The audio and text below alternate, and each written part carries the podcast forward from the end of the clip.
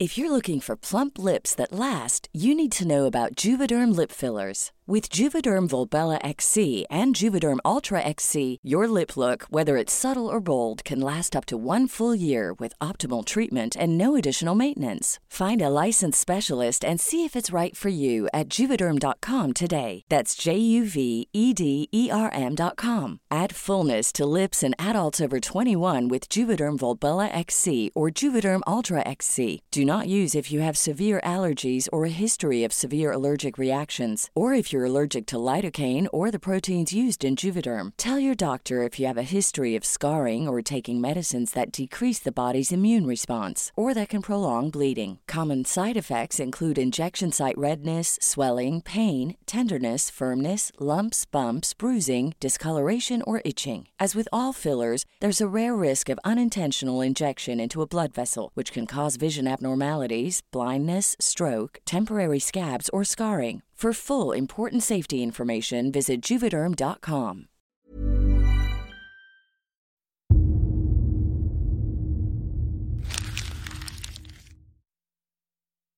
Seguirle el ritmo al país no es cosa fácil, pero en este espacio intentaremos, semana a semana y en 25 minutos, comprender juntos lo que sucede en el territorio que habitamos.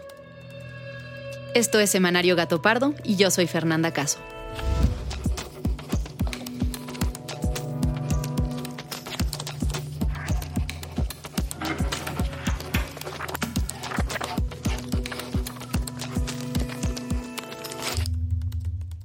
La mitad o más de la ciudad no se les va a cortar el agua a las 10 ni a las 11, van a tener agua hasta las 2 o 3 de la tarde. Monterrey tiene un problema de escasez de agua muy serio desde inicios de año. A tal grado que las autoridades están haciendo cortes en el abasto y la gente se pelea en las calles por un poco de agua con garrafones vacíos en la mano. Se están peleando porque quieren regar en los árboles del parque, no nos quieren dar agua. Y se están peleando. ¿Cómo es que una metrópoli del tamaño de Monterrey, la segunda ciudad más grande del país, aquella que ha sido un símbolo de desarrollo y modernidad, con grandes corporativos y donde se mueven millones de dólares todos los días, llegó al punto en que su población se pelee en las calles por agua? Pues justo de eso vamos a hablar en este episodio. Pero antes de entrar de lleno al tema principal, vamos a la junta editorial que tuvimos esta semana, donde discutimos las noticias que abordaríamos en este espacio. Bueno, esto de la Sierra Tarahumara, que asesinaron a un par Ah, de sí. sacerdotes, un guía turístico que está desaparecido, digo, como que es un caso que suena muy extraño, ¿no? O sea, como que hay poca información. El pasado 20 de junio, los sacerdotes jesuitas Javier Campos Morales y Joaquín César Mora fueron asesinados al interior del templo de la comunidad de Cerocahui, en el municipio de Urique, en Chihuahua, ubicado en la Sierra Tarahumara. Los sacerdotes intentaban proteger a un guía turístico que había llegado al templo huyendo de sujetos armados y que también fue asesinado. El grupo de sicarios se llevó los tres cuerpos que aparecieron un par de días después cerca de la zona. El mismo día del asesinato, dos personas más desaparecieron y una casa habitada por una madre y su hijo fue incendiada. Ellos se encuentran con vida, aun cuando aparecen los cuerpos, se va a continuar la búsqueda de los responsables.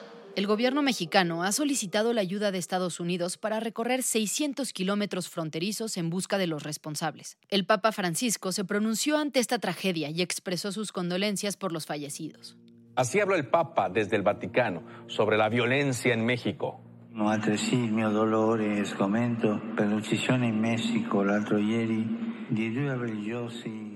En los últimos años, la violencia y el crimen organizado han golpeado esta región de manera significativa.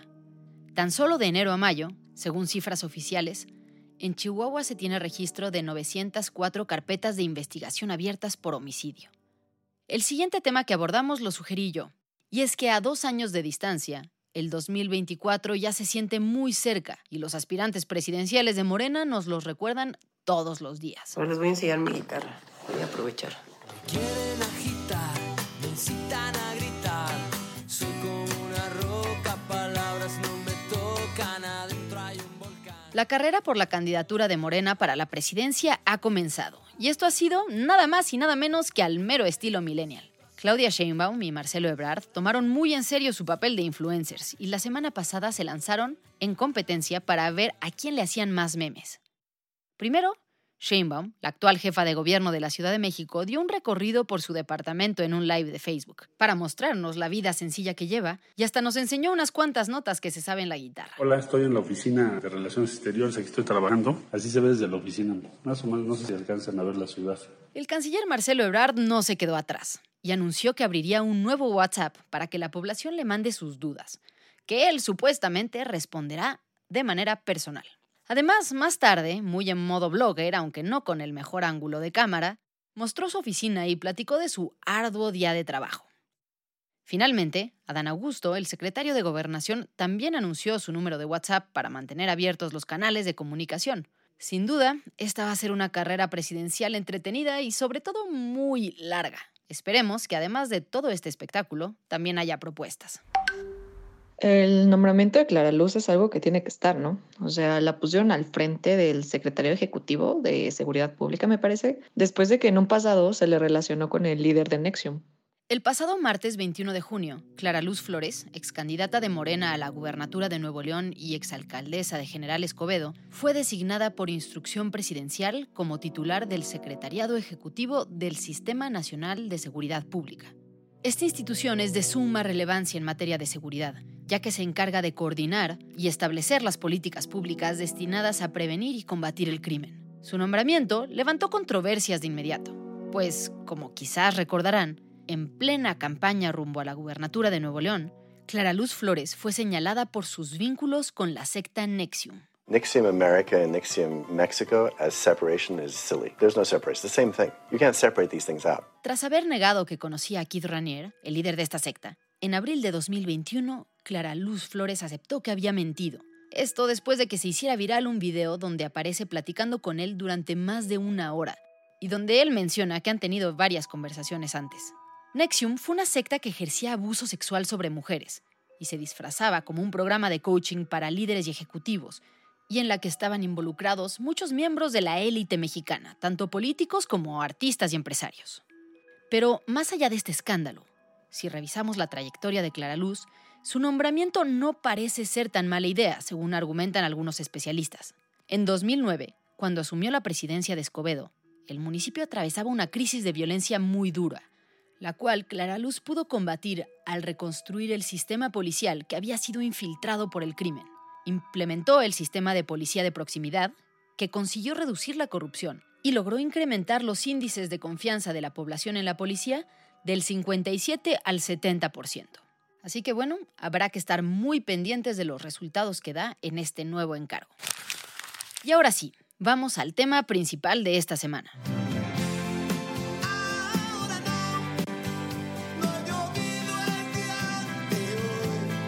Pues tal como cantaba Juan Gabriel, no ha llovido el día de hoy.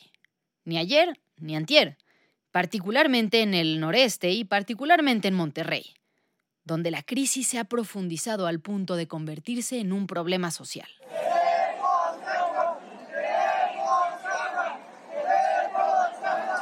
¿Cómo es que el desabasto de agua en Nuevo León llegó a este punto? ¿En realidad es solo un problema de falta de lluvias?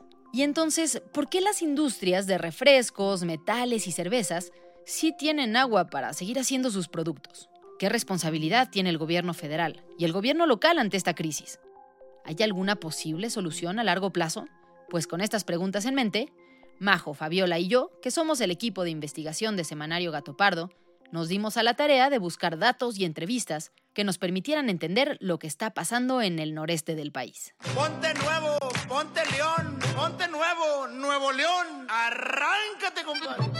El problema del agua en Monterrey tiene tres explicaciones fundamentales. Primero, una explicación natural. No está lloviendo. Segundo, una explicación gubernamental.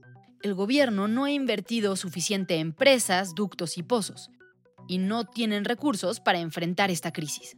Y tercero, un abuso en el consumo de agua de ciertos sectores en la región. Así que vámonos por partes. Primero, la explicación natural. El noreste del país es una, una región sumamente vulnerable dentro de México, eh, vulnerable por eh, esta problemática de las sequías, de las recurrencias, y es vulnerable porque es una región donde, cuando lo comparas con el resto de México, llueve poco. Orlando Urquía es licenciado en meteorología con diploma de oro por la Universidad de La Habana. Durante dos años trabajó como especialista en recursos hídricos en el Instituto Nacional de Recursos Hidráulicos de Cuba y actualmente es alumno de doctorado en el posgrado de Ciencias de la Tierra en la UNAM. Orlando me explica que el problema del agua en el noreste del país no es cosa nueva. Siempre ha llovido menos ahí que en el resto de México. Estamos hablando de que en el país puede llover más de mil milímetros y ahí puede llover menos de 600 milímetros de promedio cada año. Si a esto estamos hablando que es una región donde llueve poco, pero si a esto le sumamos que los últimos tres años han sido anormalmente secos porque las condiciones en la atmósfera pues así lo han determinado. ¿Por qué? Por la presencia de la niña. Es decir, Siempre llueve poco en esta región, pero resulta que desde 2020 ha llovido todavía menos. Según datos del Sistema Meteorológico Nacional, el promedio anual de lluvias los últimos 30 años en Nuevo León fue alrededor de 620 milímetros de agua. En cambio, los últimos tres años el promedio ha sido de apenas 500. Orlando me explica que esto se debe al fenómeno de la niña. ¿Qué es eso de la niña? Cuando hablamos de la niña, vamos a trasladarnos a las aguas del Pacífico frente a la costa de Perú. Eh, la niña es un enfriamiento de las aguas del Pacífico en esa región. Ese enfriamiento de las aguas genera cambios en, cómo circulan los vientos alrededor del planeta. Y esa circulación de los vientos van a determinar que algunas regiones puedan verse favorecidas por baja humedad, otras con menos humedad, como es el caso no solamente del norte de México, también la porción el suroeste de los Estados Unidos se va a afectar por estas condiciones de la niña que provoca sequías. Ok, a ver, esto se empieza a volver un poco complicado. Ha llovido poco en Nuevo León por un tema que se origina en las aguas de Perú. Pues sí, el planeta está conectado y la temperatura de las aguas en Perú tiene enormes repercusiones en el clima de todo el mundo. Es tan poderoso que puede modificar la temperatura global y causar efectos atmosféricos muy extremos en diferentes países y continentes. Y para hablar de cómo se descubrió este fenómeno, es necesario ir hasta el lugar donde todo empieza.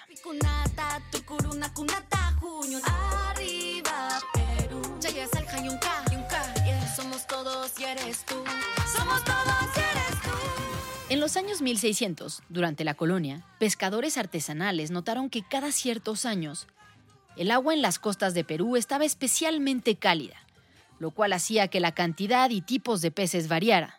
Como esta corriente caliente surgía cerca de las festividades de Navidad y les resultaba una bendición, decidieron llamarla el Niño, haciendo referencia a Jesús. Concebirás y darás a luz un hijo y llamarás su nombre Jesús. Los pescadores también descubrieron que el niño tenía un fenómeno opuesto, es decir, que había ocasiones en las que el agua estaba más fría. A esta corriente le llamaron la niña. A partir de 1891, los geólogos de Lima empezaron a encontrar vínculos entre las corrientes del niño y la niña y los cambios atmosféricos que generaban tormentas. Durante el siglo XX, esta correlación se estudió a mucho mayor detalle y en los años 70, William Quinn, un científico de la Universidad de Oregon, junto con un grupo de colegas, se dieron a la tarea de buscar y categorizar eventos del niño hacia atrás en la historia. Quinn y su equipo reunieron información de la temperatura del océano y las lluvias, incluyendo fuentes de todo tipo. Estudiaron diarios personales de viajeros, registros de la minería del guano, registros de plantaciones en Indonesia, bitácoras de buques y evidencias físicas e históricas de inundaciones y deslizamientos de tierra siglos atrás. Estos científicos encontraron evidencias del fenómeno del niño y la niña que datan desde inicios de 1500 y que confirman que estos suceden, cada uno, de manera irregular en un lapso de entre 2 y 7 años. El niño y la niña generan cambios atmosféricos en todo el planeta. Provocan sequías, huracanes, tormentas y fríos extremos. Y entre las zonas más afectadas por la niña y el niño están el sureste de Estados Unidos y el noreste de México, justo donde está Nuevo León. El fenómeno de la niña, que actualmente está impactando Nuevo León, inició en 2020, por lo que la falta de lluvia se ha profundizado ya durante tres años. A esto se han sumado otros fenómenos, que no son responsables por las sequías, pero que empeoran la situación, como el cambio climático y la deforestación generalizada. El planeta Tierra se está calentando y la temperatura del mundo está cambiando. La capa de ozono se está debilitando y los rayos del sol empezaron a actuar. De octubre del 2021 hasta eh, mayo del 2022 había una reducción en la lluvia del 20.8%. O sea, cuando se compara con la lluvia típica que debió haber caído, o la lluvia que se espera para este periodo, desde octubre hasta mayo, comparado con ese mismo periodo, pero con el histórico, se ha observado una reducción del 20.8%, eso a nivel nacional. Pero naturalmente una sequía prolongada y profunda afecta más a aquellos lugares donde de por sí llueve menos y también donde la población y el gobierno están peor preparados. Y justo un lugar así es Monterrey. El agua que se utiliza tanto para la población como para la industria en Monterrey tiene dos orígenes. Por un lado está el agua superficial, que se capta de la lluvia en presas. Y por otro lado está el agua subterránea, que se extrae mediante pozos. Bueno, pues el 60% del agua que usan las casas y los pequeños comercios de la zona metropolitana proviene del agua superficial, es decir, la de las presas han sido años sumamente secos, particularmente en una región del estado, que es lo que le llamamos aquí la región citrícola. Esta región del estado normalmente tiene muy buenas lluvias y ahí se ubican dos de nuestras tres presas. Juan Ignacio Barragán es el titular de Servicios de Agua y Drenaje de Monterrey, una empresa del estado de Nuevo León que está encargada de la distribución de agua a la ciudadanía en la zona metropolitana. Él fue nombrado por el nuevo gobernador Samuel García y se ha convertido en uno de los funcionarios más relevantes ante la crisis del agua. Juan Ignacio me explica que las principales presas del estado están prácticamente secas. Las presas Cerro Prieto, El Cuchillo y La Boca abastecen aproximadamente el 60% del agua de casas y pequeños comercios de Monterrey. De esas, Cerro Prieto cuenta solo con el 1.3% de su capacidad de almacenamiento ocupada actualmente y La Boca 8.5%. Pero ahora, ¿Se trata de un problema que ya se veía venir? ¿O más bien tomó por sorpresa al Estado? Bueno, pues Juan Ignacio acusa que el gobierno anterior lo conocía perfectamente y que no hizo nada al respecto. Estos audios son del canal Telediario, de agosto del año pasado todavía con el anterior gobierno. El director de agua y drenaje, Gerardo Garza González, informó que si no existe un escurrimiento importante a la presa Cerro Prieto, el embalse tiene tan solo 90 días de vida útil. Por su parte, el secretario general de gobierno, Enrique Torres, advirtió que el verdadero problema se presentará el próximo verano si no llueve lo suficiente. Pues sí, la sequía que hoy vive Monterrey se vio venir desde hace mucho tiempo. Este es un audio del actual gobernador Samuel García cuando era senador y se oponía a la construcción del ducto que sugería llevar agua de Veracruz a Monterrey. Él argumentaba que los costos eran excesivos y había afectaciones al medio ambiente. Movimiento Ciudadano da un rotundo no a traer agua del río Pánuco, no a repetir los mismos errores. Queremos hacer latente que vamos en contra rotundo de Monterrey 6 y haremos lo que esté en nuestras manos para detener este proyecto Independientemente de quién es el responsable de que hoy no haya un buen sistema, o si son todos en alguna medida, la realidad es que hoy los regiomontanos no tienen agua. Pero no son todos los regiomontanos. De hecho, hay grandes empresas que sí tienen agua. Los habitantes locales señalan que grandes cerveceras, refresqueras y fábricas metalúrgicas no han sufrido escasez. ¿Y esto es cierto? Sí, es cierto. Y esto tiene una explicación. Habíamos dicho que en Nuevo León hay dos fuentes principales de agua. El agua de captación de lluvia en las presas y el agua subterránea de los mantos acuíferos. Para sacar el agua de los acuíferos se necesita construir pozos. Bueno, pues resulta que durante años Mientras el gobierno invirtió principalmente en presas, la industria invirtió en pozos, que dependen menos de las lluvias de manera inmediata. De ese acuífero Monterrey, nosotros, agua y drenaje, solamente tenemos un 27% de las concesiones y la industria tiene alrededor de entre un 60 y un 65%. El restante lo tienen las plantas termoeléctricas que hay en la ciudad. Es decir, del acuífero que está justo debajo de Monterrey, donde hay mucha agua, la industria tiene dos terceras partes de las concesiones. Juan Ignacio me explica que esto se debe a que la apuesta del gobierno era vivir del agua de la lluvia de las presas, por lo que no planeó construir más pozos y por lo tanto no solicitó concesiones. Claramente su estrategia no funcionó.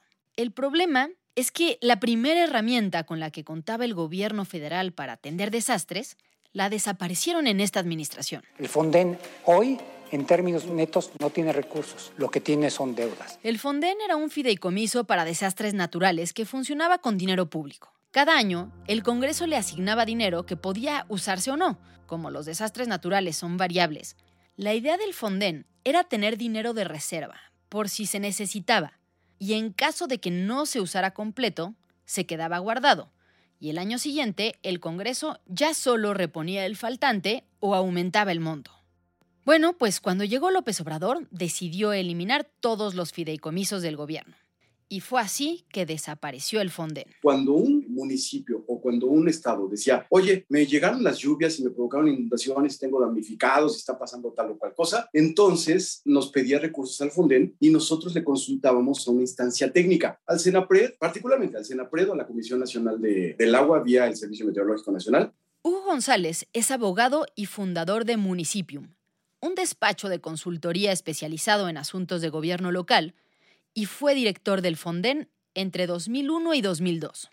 Hugo me explica que el Fonden no podía decidir de manera unilateral a quién darle el dinero y a quién no, sino que trabajaba de la mano con instancias especializadas en evaluación de desastres que tomaban esta decisión. El Fonden es un instrumento subsidiario, es decir, no interviene sino hasta que las capacidades locales de los gobiernos estatales o municipales han sido rebasadas y no interviene sino en tratándose de fenómenos naturales que tuvieran dos características. En primer lugar, que fueran atípicos y en segundo lugar, que fueran impredecibles. Por si desaparecer el Fonden hubiera sido poco. Este gobierno ha recortado de manera brutal el presupuesto del Sistema Nacional de Protección Civil, encargado de responder y coordinar autoridades ante desastres naturales. Según la revista Forbes, en el último año de Peña Nieto, el presupuesto para protección civil fue de 226 millones de pesos y durante todo su gobierno nunca bajó de 200 millones durante un año. Y con López Obrador, este presupuesto bajó a 193 millones en 2019 y continuó bajando cada año. Hoy se encuentra en 145 millones. Según estos datos, los primeros cuatro años de López Obrador ha habido un recorte de 30% en comparación con los primeros años de Peña Nieto. Yo creo que un país como México no puede darse el lujo de no tener un mecanismo específico para la prevención y para la atención de los fenómenos naturales. Entonces, para mí es una, no dijera tristeza, pero sí me da angustia pensar que el gobierno se haya desentendido como lo hizo de la atención, del apoyo financiero que merecen los gobiernos locales cuando han visto rebasadas sus capacidades locales. Ahora, más allá de si el gobierno federal ha desatendido o no el tema de los desastres naturales, la realidad es que los gobiernos locales simplemente voltearon a ver otro lado durante años. El desastre que hoy enfrenta Nuevo León era absolutamente previsible, tanto por la poca lluvia que hay siempre, como por su relación con el fenómeno La Niña, por la falta de infraestructura suficiente en presas y pozos, y finalmente por el tercer y último gran problema. Y es que en Nuevo León consumen mucha agua. Me lo explica Juan Ignacio, el responsable de agua de Monterrey. La norma mundial de consumo de agua por la Organización Mundial de la Salud es de 100 litros por habitante al día. El promedio de Monterrey zona metropolitana eh, es de 165 litros por habitante al día. Entonces ahí tenemos ya un diferencial importante. Hoy el gobierno está intentando de todo. Racionar el agua a los ciudadanos. Construir pozos de emergencia. Conseguir fondos adicionales para hacer más presas. Comprar agua a las empresas que tienen pozos. Pero naturalmente nada de esto es suficiente cuando por otro lado sigue sin llover. Así que el último recurso es conseguir de manera artificial que las nubes lluevan. Elementos de la Fuerza Aérea Mexicana combaten precisamente la sequía y los incendios forestales, bombardeando, así es, bombardeando las nubes. Le pregunto a Orlando, el meteorólogo, ¿cómo funciona esto de dispararle a las nubes? O técnicamente hablando, sembrar nubes vamos a partir de algo. No es que el cielo esté despejado y vamos a sembrar el cielo para que surja la nube. No, no, no. Tiene que haber condiciones, o sea, tiene que haber nubes muy particulares y esas nubes con esas características que, te describí, pues son las, que cumplen los requisitos para ser sembradas. Se le inyecta, o sea, en un avión, se vuela dentro de la nube y se le dispara una sustancia, yoduro de plata, que es la que estamos utilizando en Nuevo León. Orlando me explica que para que se formen gotas en una nube es necesario que haya partículas de polvo que funcionen como núcleo. Alrededor de cada partícula se forma una gota. El yoduro de plata cumple con esa función dentro de nubes que están en el cielo pero no llueven y forma pequeñas partículas de granizo. O sea, no es que va a llegar en estado sólido. O sea, la idea es que ese granizo, a medida que caiga, pues la temperatura va a ir aumentando a medida que se acerca a la superficie y lo que va a hacer es que se va a fundir, o sea, va, va a convertirse, va a dejar de ser sólido para estar líquido, pero va a llegar la mayor cantidad de agua a la superficie. Este experimento se ha intentado en muchos lugares del mundo. Y aunque, según me dice Orlando, su eficacia no está 100% probada, vale la pena intentarlo. Sin embargo, según me asegura, incluso si se logra que estas nubes lluevan, los niveles de agua en Nuevo León no se van a recuperar, pues ya han sido demasiados años de sequía y consumo excesivo. Lo que se necesitará es algo mucho más drástico. Respecto a esta temporada de lluvia, y esto no me da miedo decirlo ahora aquí contigo y en otro espacio, lo que se necesita es que venga un ciclón. Y no estoy diciendo un huracán, puede ser una depresión o una tormenta tropical que ingresa al Golfo de México y permite inyectar humedad a la región. Y solamente con eso se va a poder revertir los bajos niveles de las presas. Porque si esperamos la lluvia típica, o sea, la, la, lluvia que le corresponde cada año o cada temporada lluviosa a Nuevo León, esperamos nada más esa lluvia sin un ciclón, no, eso no, no se va a revertir. El tema de la sequía en Nuevo León será uno que lamentablemente dará mucho de qué hablar. Y en Gato Pardo lo seguiremos de cerca para mantenerte informado.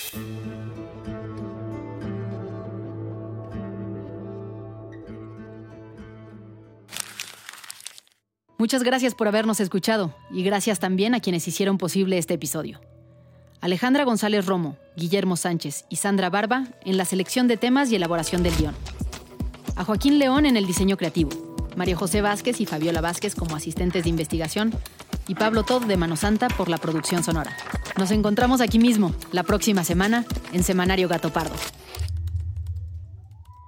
Para la sección histórica de este episodio, se utilizaron como base los siguientes textos. Antecedentes históricos y descripción del fenómeno El Niño, Oscilación del Sur, de Jenny Maturana, Mónica Bello y Michelle Manley, publicado por el Servicio Hidrográfico y Oceanográfico de la Armada de Chile. What Are El Niño and la Niña, publicado por el National Ocean Service, el 4 de junio de 2021. Y El Niño, Realidad y Ficción, de Bruno Voiturier y Guy Jack, publicado por el Intergovernmental Oceanographic Commission en el año 2000. If you thought the only way to get a more defined jawline with natural-looking results was through surgery, think again. Juvederm Volux XC is a non-surgical injectable gel filler that improves moderate to severe loss of jawline definition and can help you achieve natural-looking results with little downtime. Even better, this improved definition lasts up to one year with optimal treatment. No maintenance required. Improve jawline definition for a smooth, sculpted look with Juvederm Volux XC. For important safety information and to find a licensed specialist, visit juvederm.com. That's J U V E D E R M.com. Not for people with severe allergic reactions, allergies to lidocaine, or the proteins used in Juvederm. Common side effects include injection site redness, swelling, pain, tenderness, firmness, lumps, bumps, bruising, discoloration, or itching. There's a risk of unintentional injection into a blood vessel, which can cause vision abnormalities, blindness, stroke, temporary scabs, or scarring. Talk to a licensed specialist to find out if it's right for you.